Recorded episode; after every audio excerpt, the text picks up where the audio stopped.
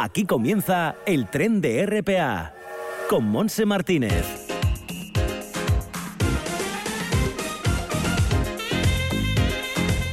Hola, ¿qué tal? Sí, aquí estamos ya arrancando este tren radiofónico que corresponde a este día de San Valentín día 14 de febrero. Bueno, pues a los enamorados y a no enamorados, feliz día también. Que lo disfrutéis, que el tiempo es bueno en Asturias, una temperatura muy agradable y ahora en el municipio de Gijón, 17 grados tenemos y puede subir hasta los 18 o 19, con cielos, nubes y claros y así está en toda Asturias. Bueno, la zona, como siempre, más fresquita es en los puertos, por ejemplo, en San Isidro hay 5 grados en este momento y la mínima es de 2 bajo cero, pero el resto, bueno, pues está está bastante bien, entre 17, 18 y 19 grados. Así que a disfrutar, como digo, de este día de San Valentín. Los saludos son también de nuestros compañeros en eh, la parte técnica, Lara Ballina y Juanjo García Otero.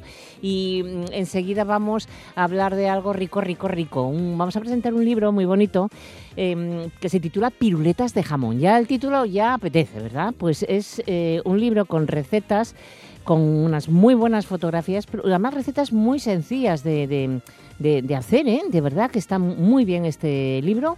Es eh, de Susana García Soto, que va a estar con nosotros enseguida. Y después de disfrutar de las piruletas de jamón, vamos a recibir a nuestros amigos peludos, a nuestros peludines, con Lola Moreno, presidenta de Prever, en el espacio La Voz de Nuestros Animales. Hoy además con un veterinario, José Antonio Vaquero, especialista en animales exóticos. Luego vamos a hacer, em, vamos a comunicar o vamos a abrir la agenda para la gente joven que no digas que no, lo sabes. Y como todos los martes vamos a tener el espacio de literatura El Bibliotren, nuestro vagón literario, con Kobe Sánchez, presidenta de la Asociación de Escritores Noveles. Estaremos con dos libreras hoy que también tienen su espacio aquí, con Andrea Guerra y con María Nosti. Todo esto hasta las 2 en punto de la tarde, así que ya en ruta, Lara, adelante.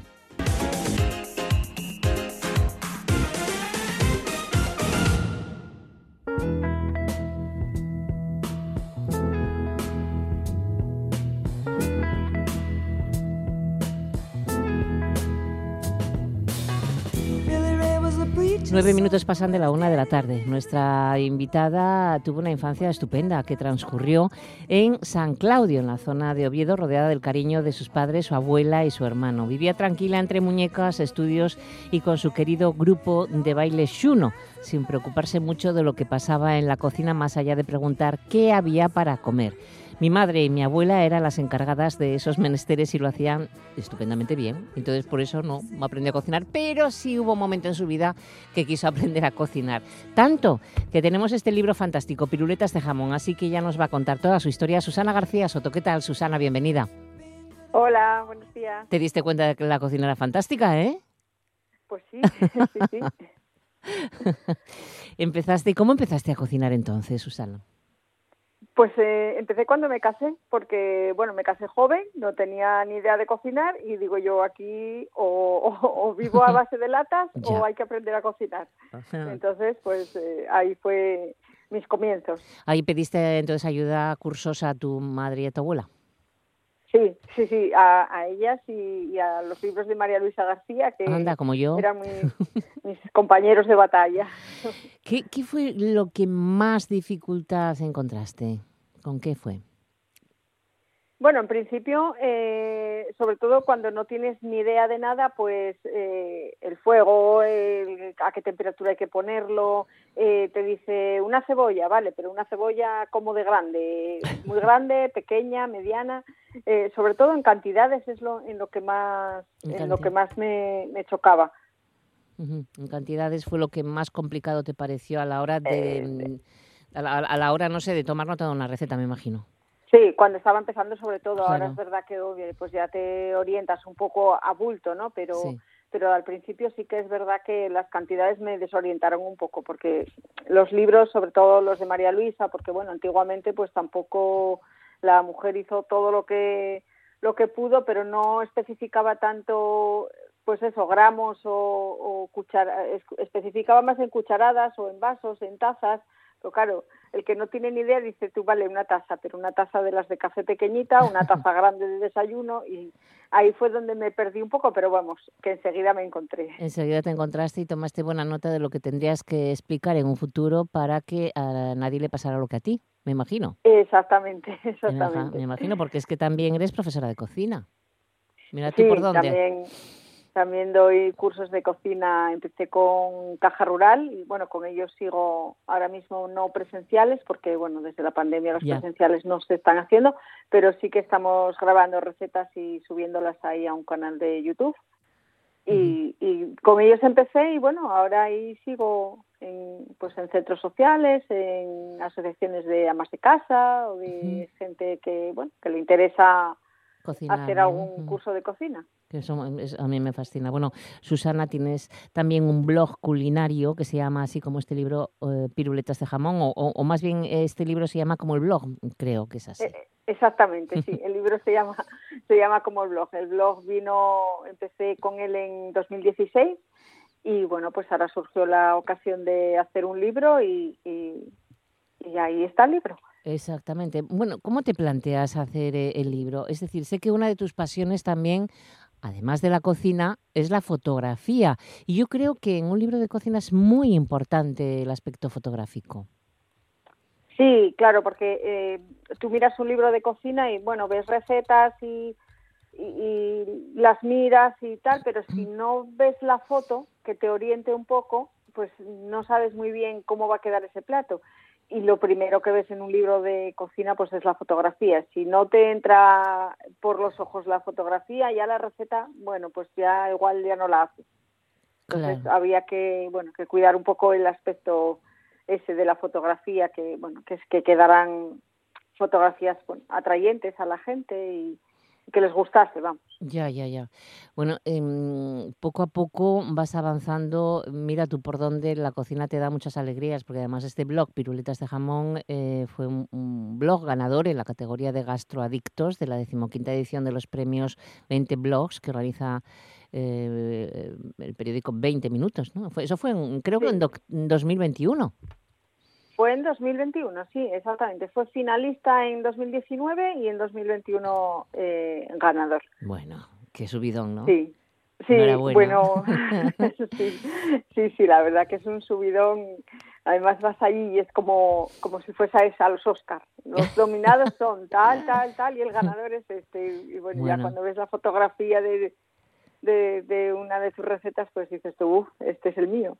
Este, vaya, bueno, la verdad es que esto es una inyección de, de, moral para continuar en algo que ves que gusta, que lo estás haciendo bien y que, mm, y, que seguirás adelante con ello. Vamos, si te parece, no sé, mm, a presentar el libro que nos podemos encontrar. Yo lo he visto, ya lo he leído entero y mm, no sé qué podríamos decir, que está dividido en tres partes, me imagino, ¿no?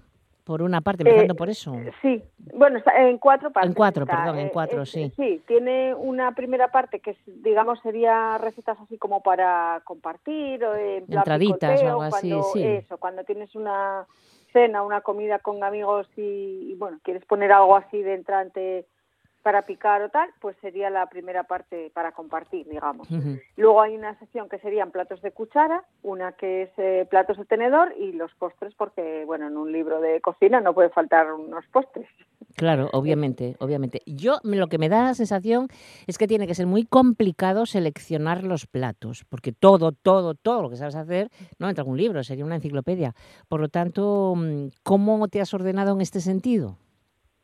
Bueno, pues eh, fui em, básicamente mm, seleccionando primero a los que tenía así más claros. Mm, hubo algunas recetas de estas que dices, estas tienen que estar en el libro.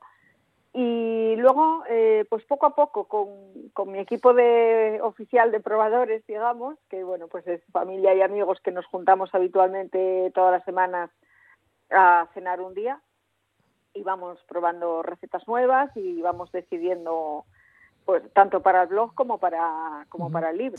Y son los que me ayudaron los que las recetas que más me costaron fueron las de cuchara no sé por qué porque en mi casa somos muy de cuchara pero bueno no sé son las que las que las últimas que hice la verdad.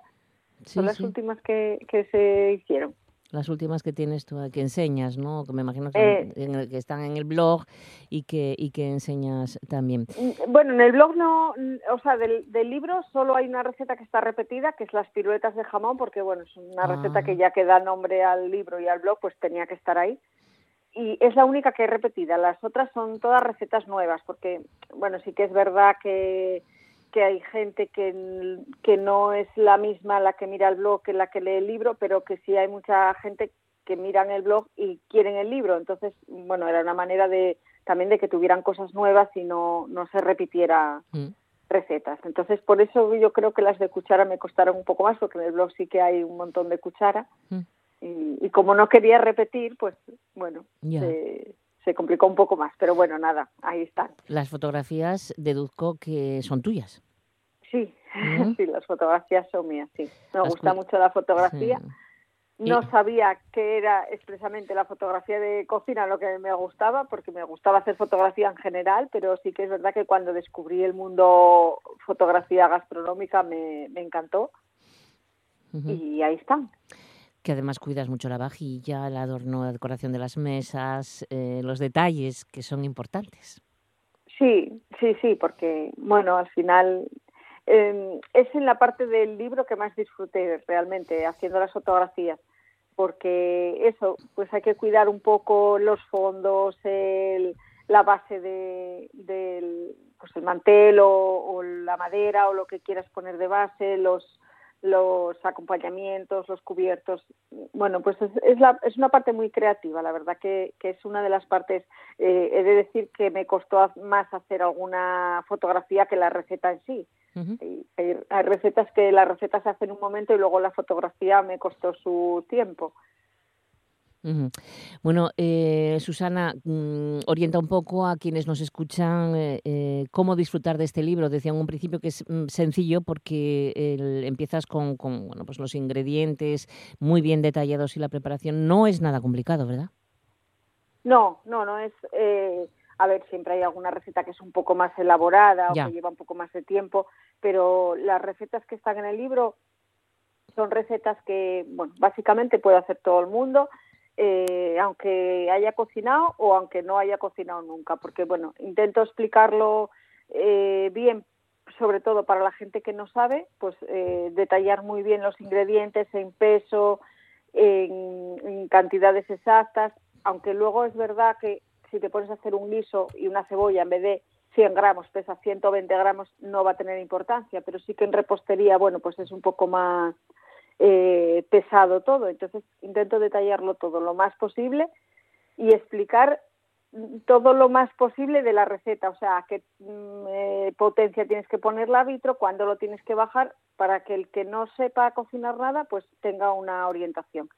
Y luego, pues son ingredientes asequibles que encuentras en cualquier supermercado, no hay ningún ingrediente así extraño que dices tú, uff, esto no lo encuentro en ningún sitio. Pues no, son ingredientes básicos que, que se tienen habitualmente en cocina o que son fáciles de encontrar, vamos. Efectivamente. Oye, ¿tienes alguna presentación, eh, no sé, así pendiente de piruletas de jamón? Eh, pues ahora mismo mm, tenemos, creo que es el 28 de ahora de febrero, que iremos a, una librería a Cangas de Narcea. Ah, sí, sí. Eh, 7 de marzo creo que vamos a la central en Gijón. Sí, y, ahora mismo, así sobre la marcha, no me acuerdo exactamente. Alguna otra habrá, pero, pero ahora mismo no, me, no recuerdo. Bueno, lo iremos anunciando, ya miramos el calendario. Lo que sí queremos decir que es de la editorial de La Llama, buena editorial, y que eh, se puede encontrar en las librerías. Sí, lo pueden encontrar en Asturias prácticamente en todas las librerías. Lo tienen y bueno, si alguna no lo tiene, se lo piden sin Exacto, problema. y que se lo, se lo, facilitan. Eh, de todas eh, formas, bueno, pues lo aconsejamos porque es muy bonito este libro, está muy bien y nos va a ayudar mucho a la hora de hacer nuestros menús. Bueno, pues Susana, pues muchísimas gracias. enhorabuena, ¿eh? Por, me gusta mucho el libro. Es muy bonito. Un abrazo, enhorabuena. Ah, por cierto, que quienes quieran entrar en el blog, que anoten piruletas de jamón. ¿Mm? Exactamente. Exacto. Punto es. Gracias, Susana. Un abrazo. Gracias, igual. Hasta luego. Seguimos escuchando el tren de RPA con Monse Martínez. La voz de nuestros animales con Lola Moreno, presidenta de Prever.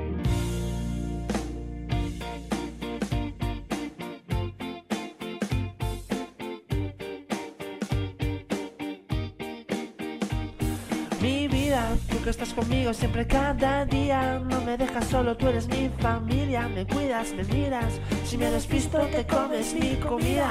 Al verte, supe que estaríamos toda la vida. Compartiendo todo como el primer día. Ladrando, durmiendo. Hacer el perro contigo me da vida. A mí me da vida. A mí me dan vida estos amigos peludos y Lola Moreno, presidenta de Prever, que está con nosotros. ¿Qué tal, Lola? Pues muy bien, estaba apuntándome eso de piruletas de jamón. ¿A qué te gusta? Me acordaba de ti, digo, yo, le mm. encanta este título a Lola seguro.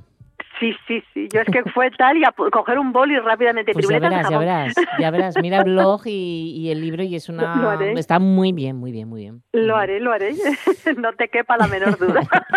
pues vamos entonces a toda esa actualidad que tenemos eh, bastante, por cierto, y, un invitado especial. Pues sí, sí, tenemos un invitado muy majo, de cosas muy interesantes. Muy interesantes, sí. Pero vamos a pues empezar con los perros de rescate, ¿eh? que son protagonistas. Sí, la verdad es que con el terremoto que, que afectó a Turquía y a Siria en, en, la parte más grave, eh, todos lo, de todo el mundo, pues obviamente se puso a ayudar y entre ellos los equipos de perros de rescate. Acudieron a Turquía para ayudar a Turquía y a Siria para ayudar a localizar víctimas entre los escombros y por desgracia tenemos que lamentar la primera víctima entre estos perros. Es un perro de rescate mexicano, se llamaba Proteo.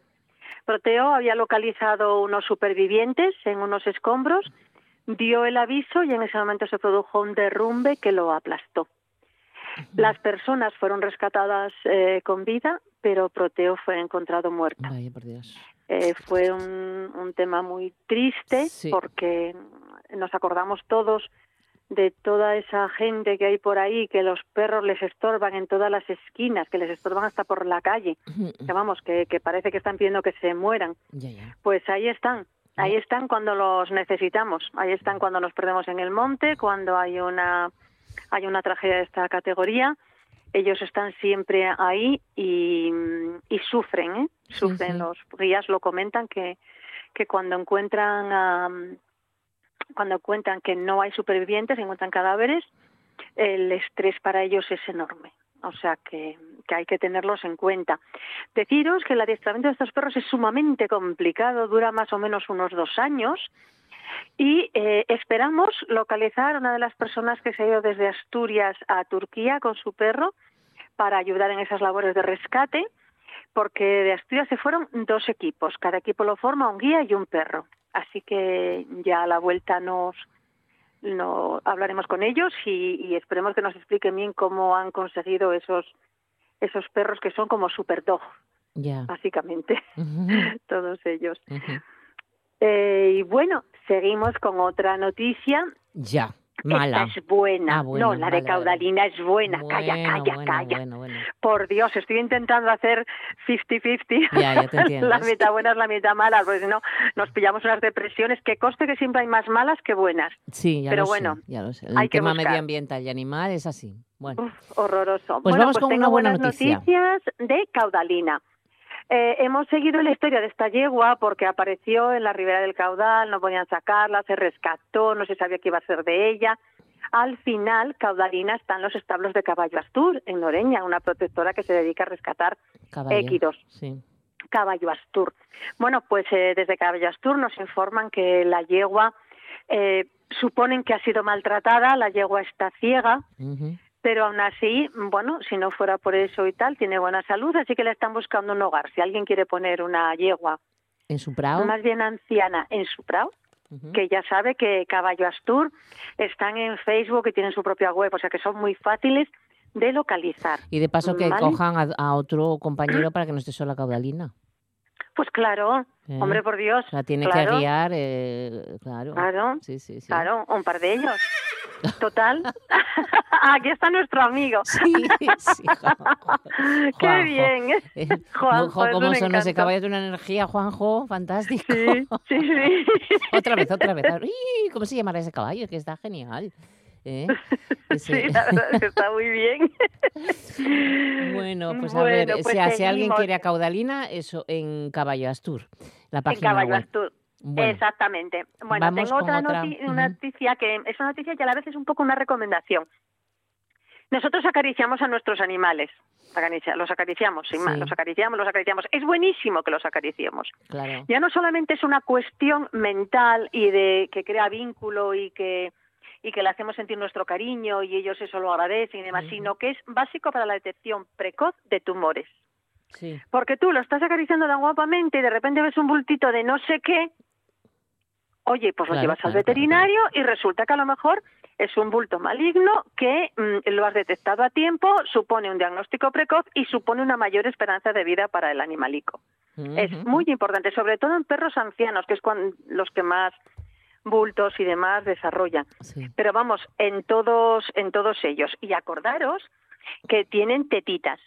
Ellos y ellas, así que como nosotros pues hacer palpaciones así buscando si está todo bien sí mirando a ver que no tenga nada hinchado y demás y tampoco os asustéis de repente ver un bultito que ese puede ser el pezón. Exacto. Es que yo ya eh, he pasado de todo.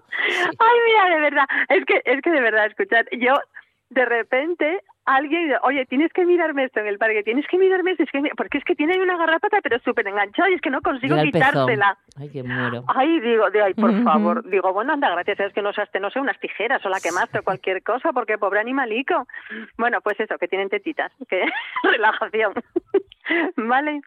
Vale, vale, pues vamos ahora ya con otra noticia que te habías enterado eh, sí, para enseguida estar con José Antonio Vaquero. Sí. sí, sí, cómo no, rápidamente. Bueno, pues deciros que ya habíamos empezado hace unas semanas a comentar que desde hacía meses eh, se están produciendo ataques indiscriminados a colonias felinas por toda España. En este caso, resulta que han aparecido 30 gatos muertos en una, colina, en una colonia felina de Sueca, en Valencia. Sí. No es normal tantas muertes no naturales. Los voluntarios se han alarmado porque además de estos 30 cadáveres han desaparecido otros 40 gatos que no se sabe dónde están. Lo han denunciado al Seprona porque obviamente esto es un grave delito de maltrato animal. no tenemos, sí, sí, no tenemos noticias de las causas de la muerte de los animales. Sin embargo, uno de los veterinarios que trató a uno de los gatos antes de su fallecimiento, vio claros indicios de intoxicación.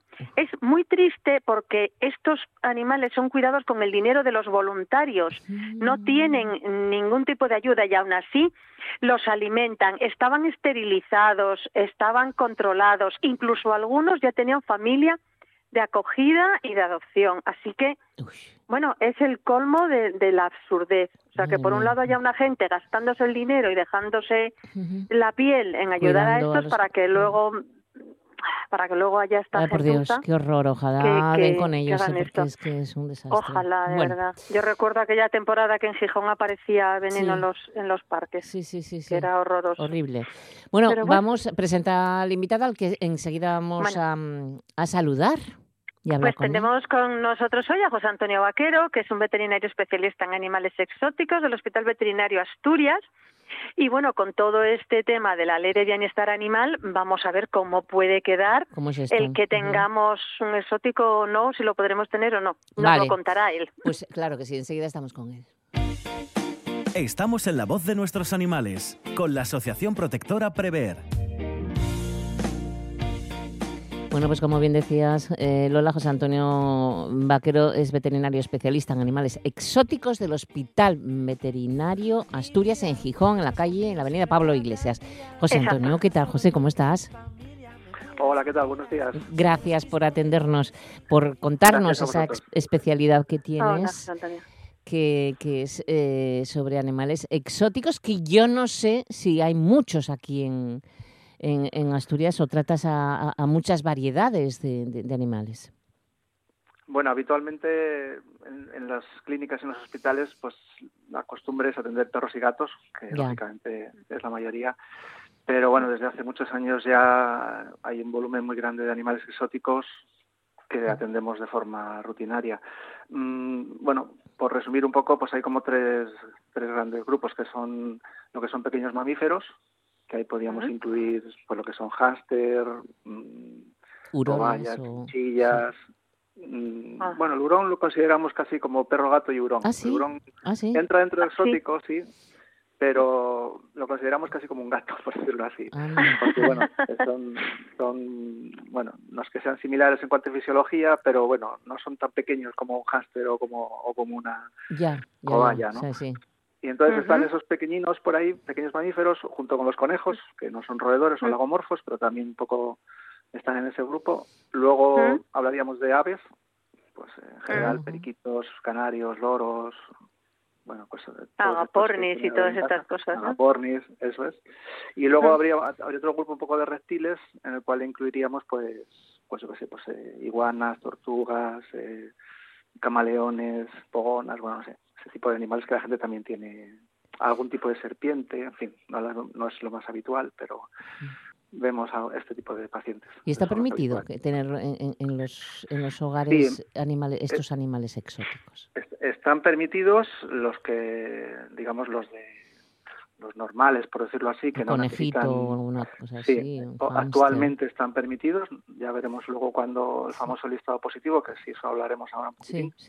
Pero de momento están permitidos y los que tienen lo que se llama CITES, no sé si, bueno, sí, la CITES es un, es un convenio que se, que se estableció ya hace unos años, creo que fue el 80 y tantos, 86 creo que es, que bueno, es una, quiere decir en castellano sería pues convención eh, convención sobre el comercio internacional de especies amenazadas, creo que es de fauna y flora silvestre. Entonces, hay, hay especies que si no tienen ese CITES, ese documento, no puedes eh, tenerlo en casa, ¿vale? Entonces, claro, que mm. es, lógico que haya un cierto control porque si no, hay algunas especies que requieren unas condiciones especiales que por mucho que uno quiera en casa no se las puede no se las puede proporcionar. Y entonces bueno pues si no puede estar en, las condiciones adecuadas es mejor no tenerlo. No tenerlo obviamente. Bueno vamos con e, e, e, esa esa ley de bienestar animal que se aprobó en el Congreso pero falta la aprobación en el Senado. Eh, ¿qué nos puedes eh, eh, comentar José sobre esto? A ver, está todo. Está todo, muy raro, sí, no se sabe bien. además se ha generado una cierta controversia, porque bueno, luego mm, se, ha, establecido la ley, pero luego los, el plazo de enmiendas donde se ha pedido la consulta a los especialistas o algunos especialistas, veterinarios, biólogos, en fin, mm. pues ya era fuera de ese plazo de enmiendas, con lo cual la opinión que se dio allí pues no nada no valía para nada. no podía exactamente generar algún cambio a priori aunque luego eso está todavía pendiente de enmiendas una vez que se apruebe si se aprueba en el senado. Pero a ver yo creo que esto va a ir para largo porque la famosa lista no existe ah. vale a, día de hoy. Sí. hay, hay, un listado positivo eso sí hay un listado positivo de animales de compañía pero esa lista no está redactada vale eh, a, día de hoy. Y lo que pretende esa lista es, mm, digamos, mm, en base a unos criterios, mm, pues eso, de pues que puedas tenerlo en condiciones que científicamente esté comprobado que ese animal, si lo tienes en casa, pues lo vas a poder, bueno, pues mantener en unas condiciones adecuadas de, pues, de higiene, de alimentación, de salud, bueno, que no sean peligrosos para las personas o para otros animales, en fin, una serie de criterios que cumplan esos animales se podrán, se podrán tener. Pero es que ya digo que vamos para largo porque mm, mm. desde que entre en vigor la ley eh, hay que esperar seis meses a que esté publicada en el BOE eh, para que entre en vigor. Y una vez que entre en vigor, eh, ese listado, creo que si no recuerdo mal, tienen un plazo, no sé si es de 24 o 48 meses en el que se va a elaborar el listado. El Real Decreto con el listado, claro. Exactamente. O sea que todavía, todavía, la cosa es que la gente esté tranquila, que el que tenga un, un conejo, una cobaya, un periquito, lo que sea, no, Pues, pues muchas gracias, José Antonio, por decir eso, porque porque cantidad de gente está pensando de qué va a ser ahora de, de fulanito, de menganito, que es que lleva toda la vida viviendo con nosotros, pero ¿por qué? Sí, sí, sí. Esto nos, lo preguntan los propietarios habitualmente en la, consulta y, entonces sí que voy a tener que hacer, bueno, estoy tranquila o tranquilo, no vas a tener que hacer nada de momento. Y bueno, yo creo que... ¿Qué va para largo esto? Habrá, y que habrá sentido común, habrá unos criterios y, bueno, evidentemente en casa no pues no se podrá tener, bueno, como actualmente no se puede, pues tener a lo mejor primates, pues titis o especies que son bueno, ya no yo creo a mí por lo menos debe ser más hasta desde un punto moral, pero aparte que es que mm, hay un riesgo muy alto de transmisión de enfermedades eh, a, personas, pues no, rabia, sida, eh, en fin, una serie de enfermedades muy serias que, No, y aparte, ¿dónde conseguirían esos primates? Porque eso es, no está prohibida la comercialización. Normalmente de, manera ilegal, ¿verdad, José Antonio? Es ilegal. Es ilegal. o sea, si te llega una consulta o un, un, cliente con, con, un primate, lo primero que tendrás que hacer será llamar a Seprona. Denunciarlo, sí, Claro, lógicamente, lógicamente. Uf, qué complicado es eso, ¿eh? Sí, sí, hombre, no es una situación digamos, agradable, pero cuando viene a un animal que sabes que, o, ya no, esto es protegido, ¿no? Hay veces que la gente también un poco, también a veces por ignorancia o por pensar mm. actuar de buena fe, a veces recogen un animal del monte o algo y te lo traen pensando, bueno, es que me lo voy a quedar, no, digo, mira, perdona, es que esto no puede ser, porque es un, sé, a lo mejor es un búho o a lo mejor es un, polluelo de un ave que sabes que está protegida o algo y sí, bueno, has hecho el, la buena, el buen acto de recogerlo, pero no, no te puedes quedar con él, claro. Efectivamente. Pero hay que cederlo, ¿no? Las autoridades que se encargan de la recuperación de animales salvajes, de fauna salvaje. Exactamente. Básicamente aquí en Asturias, bueno, es contactar con el SEPRONA y ellos se, encargan. Ellos se encargan ya de canalizar el, el, asunto. Bueno, una última cuestión. Eh, José, si alguien nos escucha y quiere saber más sobre este tema de animales exóticos, lo mejor es que se ponga en contacto con vosotros. Sí, nosotros estamos encantados de atenderles, cualquier duda que puedan tener. Estamos en Gijón, en el Hospital Veterinario Asturias. Tenemos ya muchos años mm. aquí trabajando. un gran equipo, por cierto. Sí. Sí, somos unos cuantos. Y bueno, pues se pueden poner en contacto con nosotros o, bueno, o directamente acudiendo al hospital o, mm. bueno, no sé si puedo decir el teléfono, si quieren llamar. Sí, sí, sí, claro, claro, por supuesto. O a través de internet eso hoy en día pues es fácil bueno pues ponerse en contacto con nosotros. Y el teléfono nuestro bueno es el 985 13 15 45 es muy fácil. Cualquier cualquier momento les, les podemos atender. No, si vamos a volver vamos a dentro de 15 días vamos a estar ahí otra vez porque estamos y queremos hablar con, con, con Nuria sobre el, apartado de fisioterapia animal que, que, yo lo, he descubierto y bueno me, estoy encantada. Una alternativa fantástica para evitar bueno pues dar tanta medicación para determinadas patologías, por lo tanto, eh, también hay ese servicio, sí. Está y además, bueno, sí. dar voz a estas, a, estos, a estas técnicas y tal, porque luego la gente se, sorprende. Incluso el propio, el propio propietario del animal o de la mascota viene y le, le, planteas hacer algo. Ah, pero esto se hace. Sí, pues claro que se hace. Eso me pasó a mí. bueno, pues José, ha sido un placer estar contigo un ratito. Muchísimas gracias por, eh, por atender nuestra, nuestra llamada. Un abrazo fuerte. Un abrazo, José, y gracias. Bueno, gracias por tranquilizar a nuestros oyentes. Hasta luego. hasta luego. y nosotros rápidamente con ese invisible que tenemos hoy, a ver si le encontramos una casina. Sí, bueno, a ver, el, tela, ¿eh? Se llama Pepón. Es enorme. 80 kilos de animalico. ¿Ese es un pony? Eh, sí, fue lo primero que pensé. Dije yo, Dios mío, pero esto es un perro. Madre mía. Bueno, pues 80 kilos de animalito y 10 años de edad. Vale. Es nos dicen en Alma Animal Asturias, que es donde lo tienen tutelado, que es el perro más grande que han recogido nunca.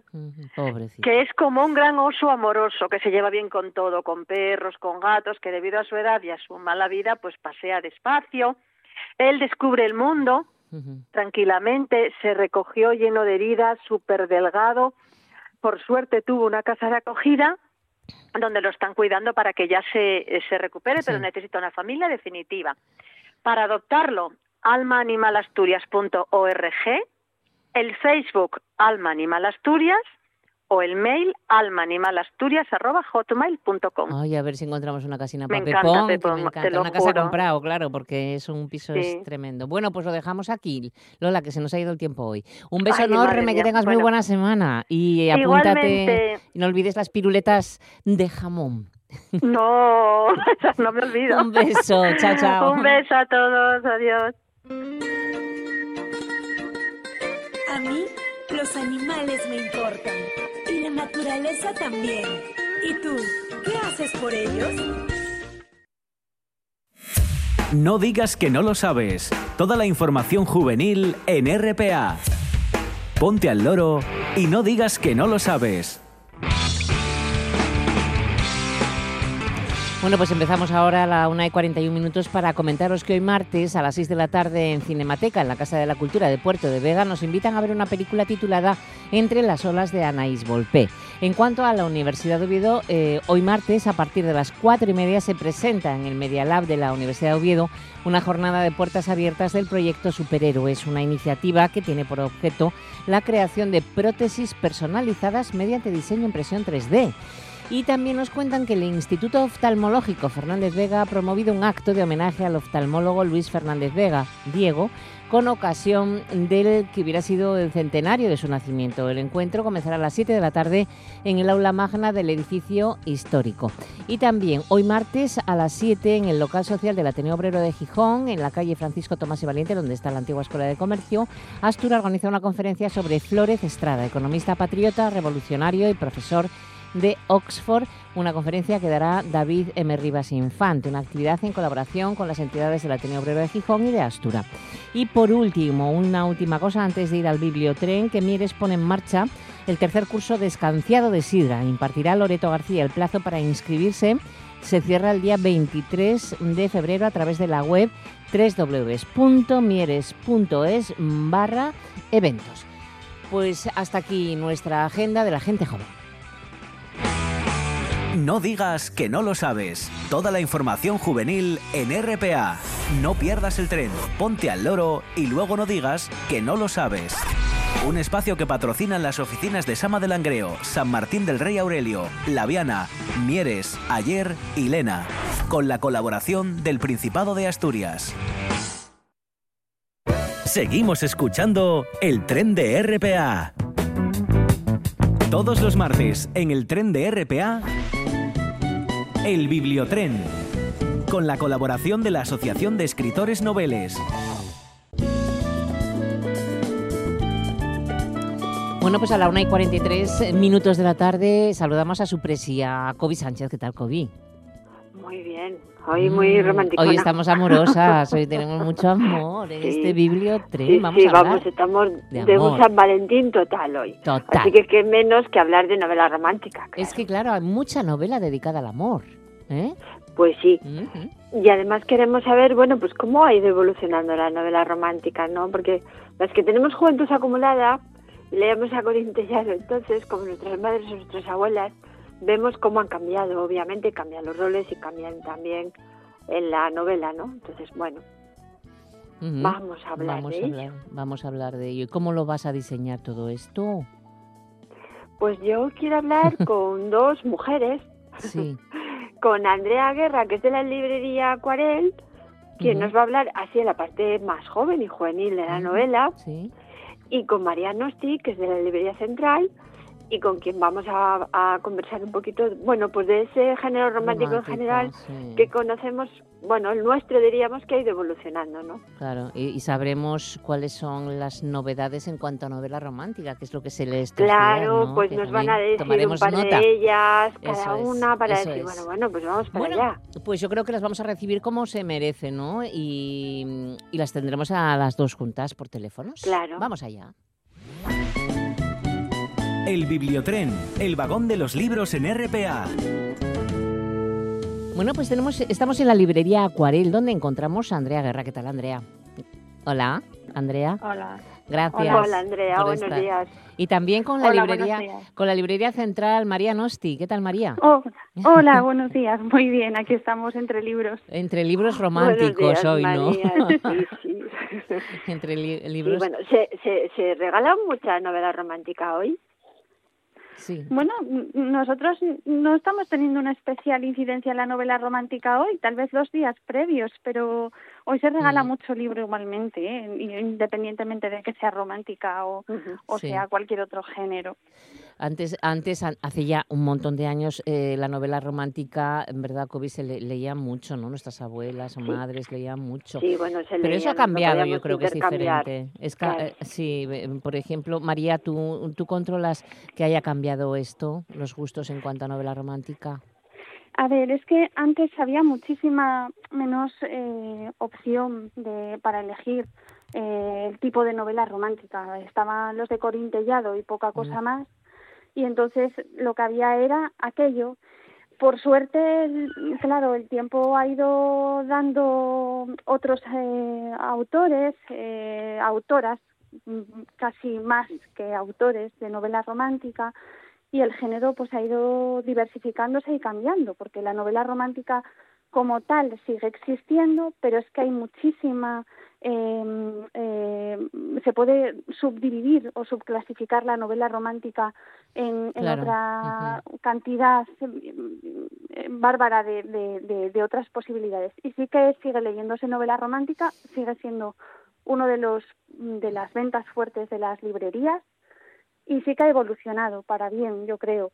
Sí, yo, yo, mm, yo creo que también te encuentras eh, tema romántico incluso en una novela negra, ¿no? Puede haber una trama policíaca o lo que sea, pero sus protagonistas, hay protagonistas que, beben, que, que viven eh, intensísimas historias de amor, ¿no?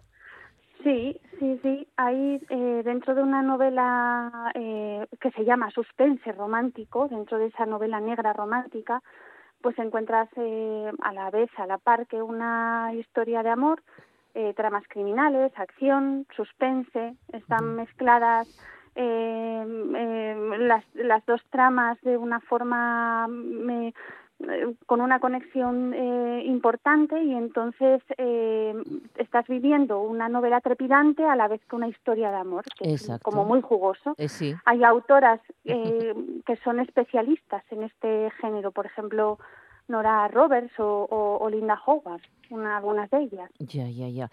y en cuanto a la, a la gente joven, eh, Andrea, mm, yo no sé si, si, si también les gusta este tipo de novela romántica, pero ya en otro estilo. Yo no sé si la novela erótica o novela eh, que, en la que se describa muy bien las relaciones sexuales, no sé cómo, cómo está entre la gente joven este tipo de lectura. En, dentro de la literatura juvenil romántica se creó un, subgénero, un género que es el New Adult, que trata, o sea, que vive las experiencias de, jóvenes que, pues eso, que pasan a la universidad, sus primeras relaciones sexuales eh, y de ese estilo. Y luego, también, aparte del New Adult, que es como lo más top, también hay que destacar eh, la romántica dentro de la fantasía porque hay mucha gente que sigue leyendo, o sea, que bueno, que sigue leyendo o que lee eh, literatura fantástica, eh, pero siempre tiene que estar metido un poco el género eh, romántico. Y bueno, del género de romántico fantástico, pues, por ejemplo, está Sara J. Más con la saga Cotar, que es de lo mejor, o, bueno, otra muy famosa, la de Tracy Wolf, o la de Grave, por ejemplo, ¿no? Y luego dentro del New Adult hay muchos tipos, muchos tipos, porque o sea, hace un par de años, por ejemplo, destacaba eh, pues a lo mejor una relación de un chico y una chica, pero como más tóxica, más posesiva, y yo creo que eso ha cambiado. Que ahora ya se busca más eh, pues una relación más sana, eh, porque bueno, también pues los lectores evolucionamos, ¿no? y también ya no queremos al chico malo o aunque que no, no creemos tanto en, en eso, ¿no? Entonces eso también ha cambiado. Oye, y eso que se llama novela, Andrea, lo que se llama novela, que nunca lo había oído yo, ¿eh? Novela chick lit. ¿Cuál? Chick lit, escritas y dirigidas a mujeres jóvenes solteras entre los 20 y 40 años. Ay, nunca lo había oído yo. A ver, Kobe, Kobe cuéntanos. Sí, se, se supone que tratan temáticas actuales que están escritas bueno, tienen una característica en primera persona, eh, que la precursora podríamos decir ya que fue Jane Austen, ¿no? A través de sus novelas que nos mostraba cómo era la vida y la educación de las mujeres de su época. Y ejemplos más cercanos, eh, bueno, pues eh, como ejemplos ponen el diario de Bridget Jones, es Nueva York, de este tipo, ¿no? O sea, se llama novela chick lit, nunca jamás lo anotamos. Tomamos buena nota, Andrea. Sí, Chick lit, vale. Pero bueno, sí que yo, por ejemplo, ahora también estoy leyendo eh, a lo mejor no más novela, o sea, novela romántica, también eh, de gente eso de pues de 30 años que están perdida en la vida y porque tomaron decisiones erróneas y, y entre medias pues eso te meten una historia de amor. Pero tampoco destacando o sea ahora no solo es importante la historia de amor sino también la evolución de los personajes. Hay algunos que tienen eh, problemas familiares otros pues mm, problemas de salud mental y se ve esa evolución del personaje y no solo te centras en eso, en el chico chica, sino en pues. Claro, claro. Kobe. Por ejemplo, sí, o ah, sea, perdona. Sí. Sí, yo quería preguntarle, precisamente Andrea, hablando de esto, es de la literatura joven, que también María se dará cuenta en la librería, cuánto viene de las redes sociales. O sea, si vemos que en otros ámbitos, en narrativa en general, en novela, hay ya editoriales que se fijan en, bueno, pues en las redes sociales, pues cuánto viene de allí, ¿no? Porque de repente dices, no, llega tal novela de una autora que destacaba en Wattpad porque tenía una historia que enganchaba a los lectores y pasa al papel, ¿no? ¿Cómo se mueve ahí dentro? O sea, es yo creo que es un género que se mueve además mucho y sobre todo la que es romántica fantástica dentro de las redes sociales.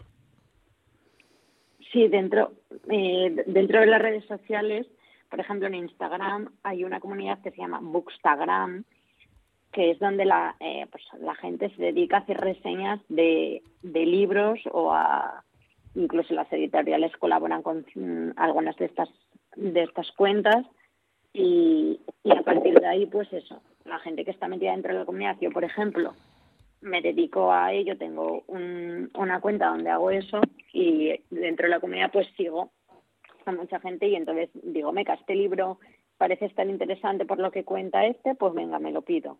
Sea, me lo voy a leer. Y, claro, pues así mogollón. Y luego lo que dices de Wattpad, eh, claro, Wattpad era una aplicación donde tú, si tenías un poco de, de entusiasmo literario y te querías escribir pero no sabías cómo y tal, pues Wattpad era una herramienta que te permitía eso, eh, escribir relatos y por ejemplo pues de ahí han salido, o sea, mm, se han publicado en físico libros eh, de, esa plataforma y cada vez más y bueno, por ejemplo, una de las que más destaca es Ivana Marcus con antes de diciembre, por ejemplo. Bueno, em, el tiempo bueno se nos va echando encima como siempre, pero yo no quiero despedirme de vosotras sin que nos aconseguéis, no sé, eh, cada una, eh, tanto Andrea como María, pues eh, algún título, alguna autora, autora que estos días pues estén así como en cabecera, ¿no? Que sea novedad en este sentido, entre novela romántica o eh, new adult o sentimental o bueno, lo que sea, pero bueno, que encierre dentro de esos subgéneros también de lo que es la novela romántica. Mira, nosotros en la librería nos llegó estos días, eh, nos llegan estos días un montón de novedades de romántica. Eh, yo creo que un poco a la espera de este día de San Valentín. Y acaba de llegarnos eh, de Elena Valenti una, el comienzo de una trilogía que se llamará o se llama Fuego Sagrado, el volumen 1, que es Guardiana de Fuego.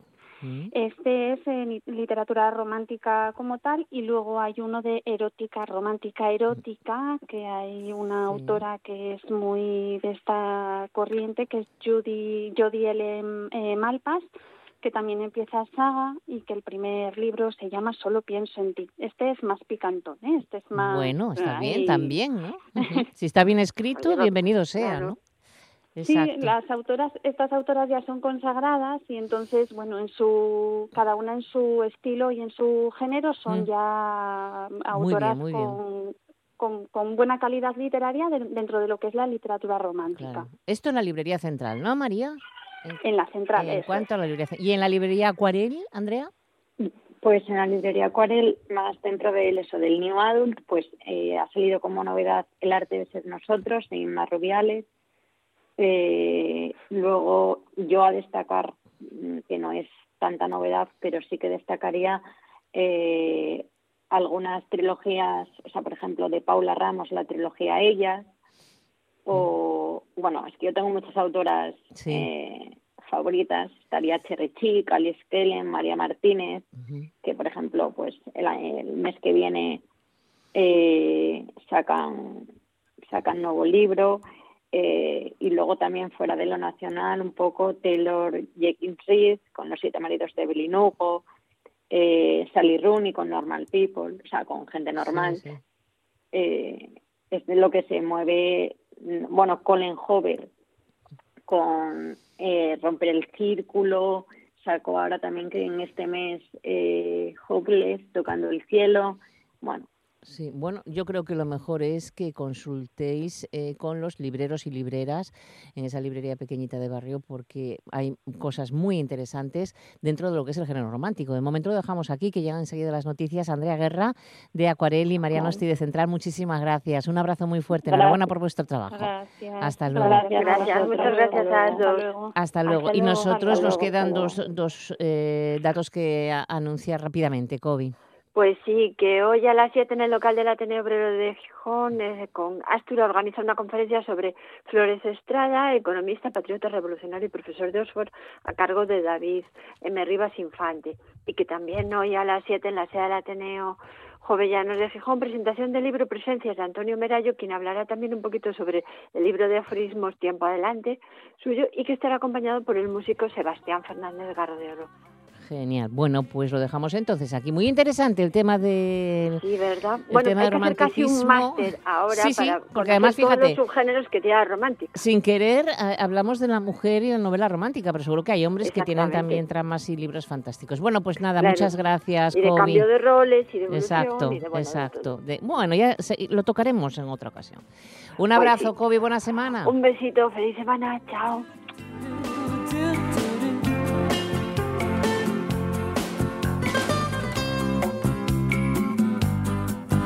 Y nosotros vamos ya aparcando este tren radiofónico porque a las dos llegan las noticias con los compañeros informativos de RPA. Dos minutos para saber y conocer la actualidad esta mañana de San Valentín. Los saludos son de Juanjo García Otero y Lara Ballena en el apartado técnico y de quien os habla esta maquinista, Monse Martínez. Gracias por estar al otro lado. No nos olvidéis y no nos dejéis en RPA. Hasta mañana.